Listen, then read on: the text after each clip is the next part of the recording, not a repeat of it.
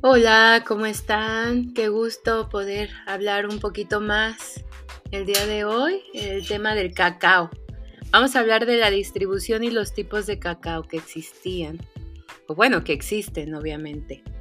Sabemos ya por el otro episodio sobre historia que, bueno, el cacao originario es de las selvas húmedas de América tropical, ¿no? Más o menos por ahí del Ecuador hasta acá arriba, ¿no? Tabasco, Chiapas, pasando por la zona maya.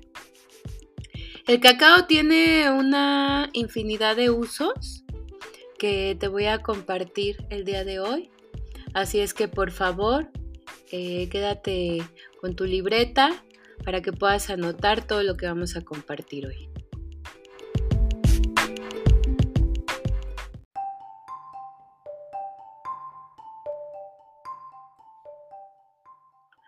Y bueno, vamos a empezar a hablar de cuáles son sus usos. Bueno, lo tenemos principalmente como aromatizante. Es cuando la semilla, bueno, es utilizada como un aceite esencial que le va a dar un sabor aromático particular a, lo que buscamos, ¿no? Ya sea a un ambiente o a un guiso. Otro uso importante es que es comestible. Las semillas se muelen y se tuestan para obtener obviamente este polvo. Y bueno, se utiliza en fabricación de dulces, confituras, helados, bebidas, eh, postres, platillos. En el uso cosmético, aquí es la manteca del cacao la que se utiliza para elaborar cosméticos y perfumería, ya que las semillas llegan a contener hasta un 50% de aceite.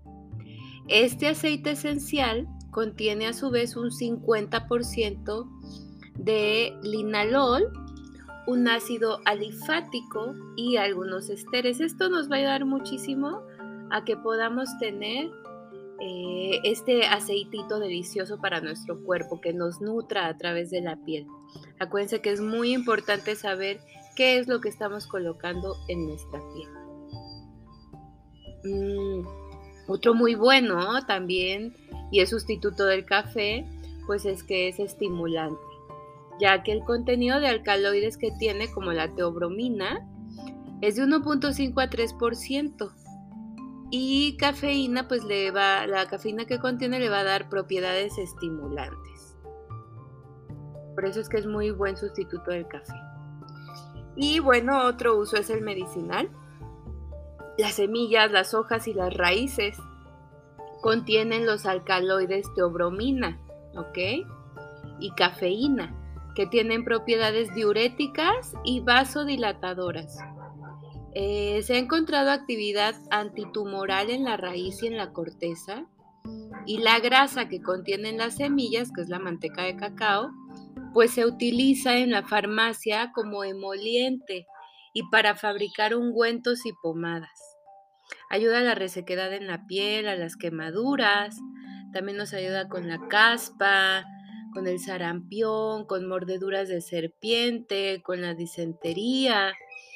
Eh, la labor de parto es muy utilizada también. Vamos a hablar en un podcast específico del gran trabajo que se hace de parto. Y bueno, en cuanto a la medicina, también para la depresión ayuda muchísimo. Pero también hay que saber que en el tema que corresponde a los animales, el cacao no se le da a los animales y es súper tóxica para los caballos.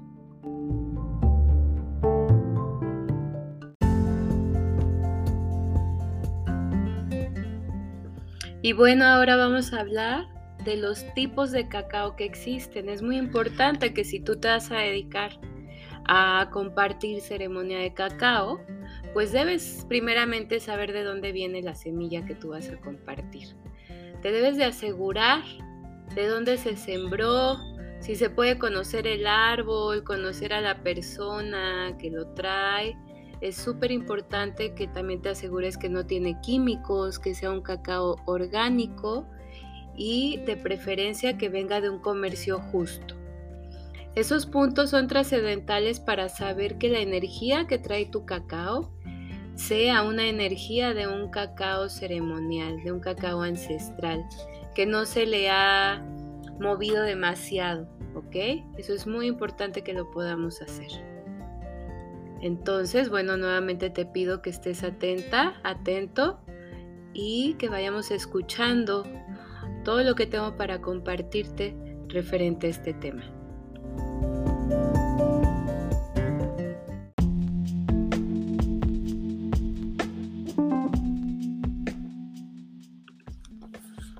Bueno, los tipos de cultivos, los tipos de cacao cultivados aquí en México y en la zona eh, de Sudamérica donde se cultiva también, bueno, pues son tres. Es el cacao criollo, el forastero y el trinitario. El cacao criollo es el que es desarrollado en el norte de Sudamérica y en Centroamérica, ¿ok? Y la característica principal que vas a notar es que cuando veas el fruto, con frecuencia es alargado y con una punta pronunciada, doblada y aguda, ¿ok? Eh, su superficie es generalmente rugosa, delgada y de color verde. Frecuentemente tiene salpicaduras de rojo, púrpura oscuro y llega a estar marcada por 10 surcos muy profundos aproximadamente. Los granos, en el momento en el que lo abres, los granos son grandes, son gruesos y son eh, de sección casi redonda, ¿no? Con los cotiledones blancos o muy, muy ligeramente pigmentados. De este tipo de cacao, que es mi favorito, la verdad, es el que se obtiene el chocolate de más alta calidad. Tiene baja producción y es muy susceptible cuando ya tú eres propietario de un árbol de cacao, es muy susceptible a enfermedades porque es criollo, o sea, no está modificado, no está para nada eh, se han utilizado fertilizantes en esa semilla originaria. Entonces ese es el tipo de cacao criollo.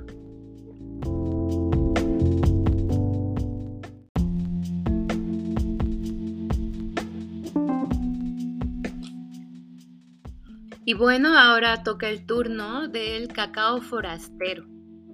El cacao forastero proviene de la cuenca amazónica el fruto es generalmente de forma ovalada y corta. Es de color verde o amarillo cuando está maduro, con una superficie lisa. Entonces esto es lo importante. Uno es rugoso y otro es liso. El del pericarpio es espeso y es difícil de cortar ya que pues la causa es un mesocarpo fuertemente lignificado. Hay granos pequeños y más o menos aplastados con un color entre púrpura claro y oscuro. Este tipo de forma, eh, un grupo un tanto complejo, ¿no? Ya que en sus formas silvestres pues están cultivadas así. Ya que tiene una muy alta producción, el tipo de cacao forastero es el que domina la producción mundial. No significa que no sea bueno, significa que bueno, es diferente si vamos a ser muy ortodoxos, nos vamos a ir con el cacao original, con el criollo, pero también abrazamos y le damos la bienvenida al cacao forastero.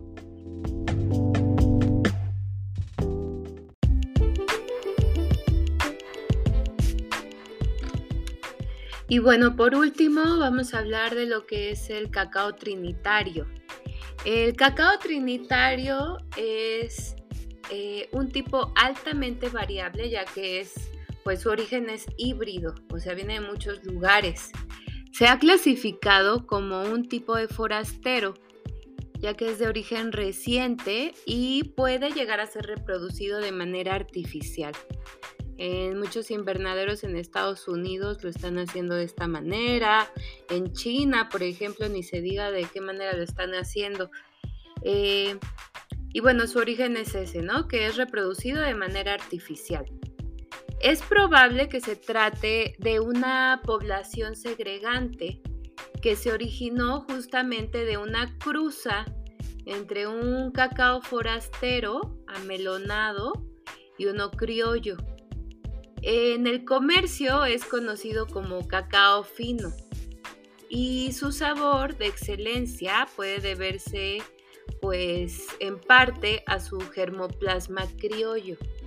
Esta información eh, fue recopilada eh, y basada en fuentes de la Conavio y bueno, también en información del arqueólogo Enrique Vela, que él es escritor de las diferentes revistas y tomos de las publicaciones de arqueología mexicana.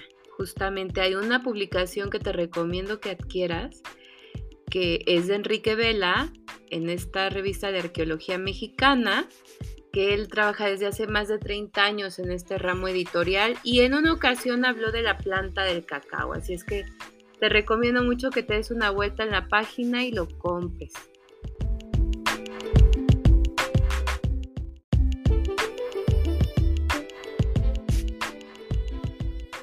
Y bueno, pues hemos llegado al fin de este audio en el cual te compartí un poquito de lo mucho que debes conocer sobre el cacao si te interesa ser facilitador o facilitadora, sacerdote o sacerdotisa del cacao para poder compartir ceremonias sagradas que realmente tengan un origen, una raíz, que se haya estudiado, que se sepa qué es lo que estás haciendo. Recuerda que este audio forma parte de la formación que tengo en un webinar. Lo vas a poder encontrar en mi página en www.mujermedicina.com.mx. Es una formación que tengo abierta todo el año y que en el momento que sientas que te resuena y que lo debes de aprender y recordar específicamente, pues voy a estar ahí lista y con mucho gusto te voy a recibir para que puedas recordar junto conmigo esta información tan importante que todo el mundo debe recibir. Espero que te haya gustado, que despierte en ti esa semillita de investigar un poco más. Y si tienes alguna duda o comentario, recuerda que también están mis redes sociales. Estoy en Facebook como Mujer Multitask y estoy en Instagram como Mujer Medicina Mamá. mujer Medicina Mamá en Instagram, Mujer Multitask en Facebook. Espero que tengas un hermoso día y que muy pronto nos podamos conectar.